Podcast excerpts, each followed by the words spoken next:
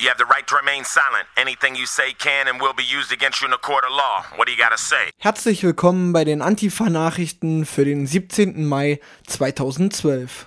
Letzte Woche wurde in Berlin die neueste Statistik der politisch motivierten Straftaten vorgestellt. Im rechten Bereich verzeichnete die Statistik 16.873 Fälle, das sind rund 3% mehr als im Vorjahr.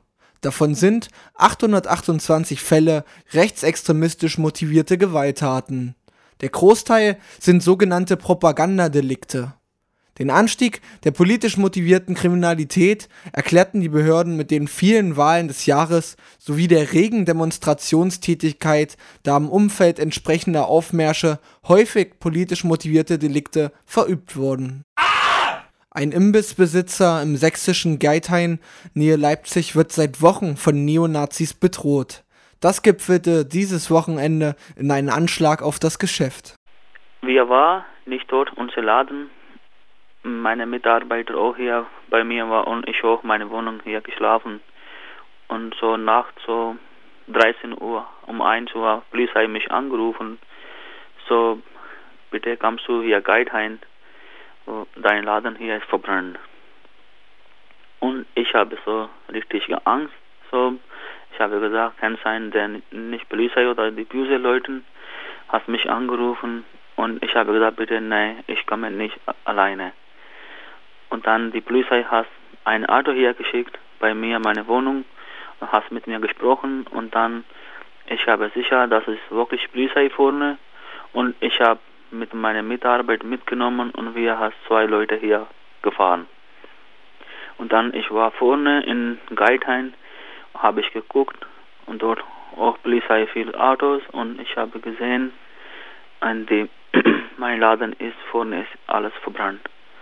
Ich weiß nicht, was hast du das reingemacht und das ist meine Theken ist kaputt. Alles Laden ist vorne ist verbrannt. Ja. Die Politik und die Gesellschaft müssen handeln und nicht zuschauen. Es ist doch schon eine Farce, dass das Landeskriminalamt einen rechtsextremen Hintergrund nicht ausschließt. Bei den Landtagswahlen in Nordrhein-Westfalen musste die NPD eine heftige Klatsche hinnehmen. Während ihre direkte Konkurrenz, die rechtspopulistische Splitterpartei Pro NRW, leicht zulegen konnte, verloren die Rechtsextremisten gut 15.000 Stimmen. Statt die Gründe für die Niederlage zu hinterfragen, verliert sich die NPD-Parteiführung in Durchhalteparolen und Verschwörungstheorien. Es reichte nur für 0,5% der Stimmen. Chronik LE, ein Dokumentationsportal für neonazistische Straftaten in und um Leipzig, hat die Tage ihr erstes gefördertes Nebenprojekt gestartet. Ziel ist es, die Dokumentations- und Analysearbeit im Landkreis zu intensivieren. Projekt Chronik Nordsachsen ist eine Erweiterung des Projekts Chronik LE. Chronik LE dokumentiert seit 2008 äh, neonazistische Ereignisse und Aktivitäten im Raum Leipzig. Und wir haben immer von Anfang an schon das Umland ein bisschen im Fokus mitgehabt, aber wir haben ähm, noch nicht so die Kontakte häufig ähm, ins Umland, so dass äh, häufig Ereignisse, die dort passieren, äh, uns entweder nicht erreichen oder halt äh, Leute fehlen, die uns noch Näheres dazu berichten könnten. Also sind wir auf die Idee gekommen, dass wir äh, gerne zum Beispiel in Nordsachsen uns äh, etwas mehr umtun würden, mehr Leute gewinnen würden, die auch Informationen für Chronik LE liefern und haben das Projekt Chronik Nordsachsen beantragt beim lokalen Aktionsplan Nordsachsen und äh, werden jetzt im Laufe dieses Halbjahres, bis August geht das Ganze, ähm, versuchen, ein Netzwerk von Redakteurinnen aufzubauen, von Kontaktpersonen, die Informationen liefern können und von Interessierten, die mit äh, Lust haben, mit an der Chronik zu arbeiten. Die Polizeidirektion Südwest in Sachsen bittet um Mithilfe gegenüber sogenannten linksalternativen Strukturen. Es folgt ein Kommentar von Udo Israel aus unserer Redaktion. Eine zutiefst skurrile Meldung erreicht uns aus Leipzig. Dort haben nämlich Bürger im Leipziger Süden und Westen ein Rundschreiben erhalten, in dem ihnen mitgeteilt wird, dass sich die Polizeidirektion des Stadtgebietes, also die Polizeidirektion Südwest, dass diese sich wünscht, Anwohnerberichte zu erhalten über die, und jetzt kommt linksalternative Szene. Dazu gibt es dann auch noch ein Schreiben des CDU-Ortsverbandes rund um Stadtrat Carsten Albrecht. Und darin wird von einem Treffen mit dem Leiter der Polizeidirektion Südwest, Herrn Gurke, berichtet. Thema des Abends war die Frage, wie Anwohner und Polizei besser zusammenarbeiten können.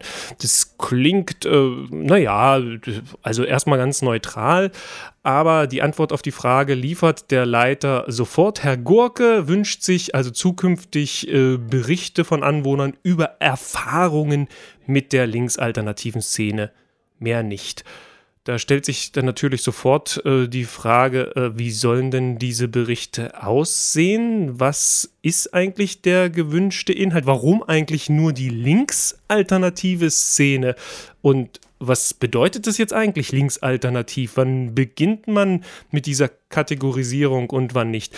Kritiker sind sofort auf dem Plan und das ist auch ganz schön, selbst so eine, naja, ich sage jetzt mal konventionelle Seite oder ein konventionelles Medium wie das Leipzig Fernsehen äh, macht sich darüber lustig. Ähm, aber mal ganz abgesehen davon gibt es auch ähm, Kritik aus äh, Politikereien Jürgen Kasek der Vorstand der Leipziger Grünen und Rechtsanwalt sagt zu diesem Schreiben, das grenzt schon fast an den Aufruf zur Denunzierung. Straftaten zu melden ist das eine, eine richtige Sache, aber aufgrund der schwammigen Formulierung kann auf der anderen Seite alles gemeldet werden, was der Otto Normalbürger aufgrund von Klischees mit der linken Szene assoziiert. Vor allem der Begriff alternativ ist komplett offen gestaltet. Das kann alles sein. Und ich bin eigentlich froh, dass wir uns darum nicht auch noch kümmern müssen, um solche Albernheiten. Und dem Polizeidirektionsleiter Gurke wünsche ich noch viel Spaß in der Zusammenarbeit gegen die linksalternative Szene. Am 2. Juni findet in Eisenach der jährlich stattfindende Burschentag der deutschen Burschenschaft statt. Dazu treffen sich hunderte Burschenschafter aus Deutschland und Österreich auf der Wartburg. Der historische Bezug, den sie damit herstellen, ist das Wartburgfest 1817, auf dem zwei Jahre nach der Gründung der Urburschenschaft die früheren Burschenschaften zusammenkamen.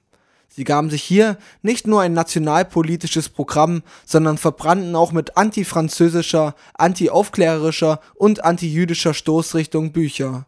Unter anderem den Code Zivil, der die Gleichstellung der Bürger festschrieb, und eine Schrift des deutsch-jüdischen Schriftstellers Saul Ascher, die vor den Gefahren eines übersteigerten Deutschtums warnte.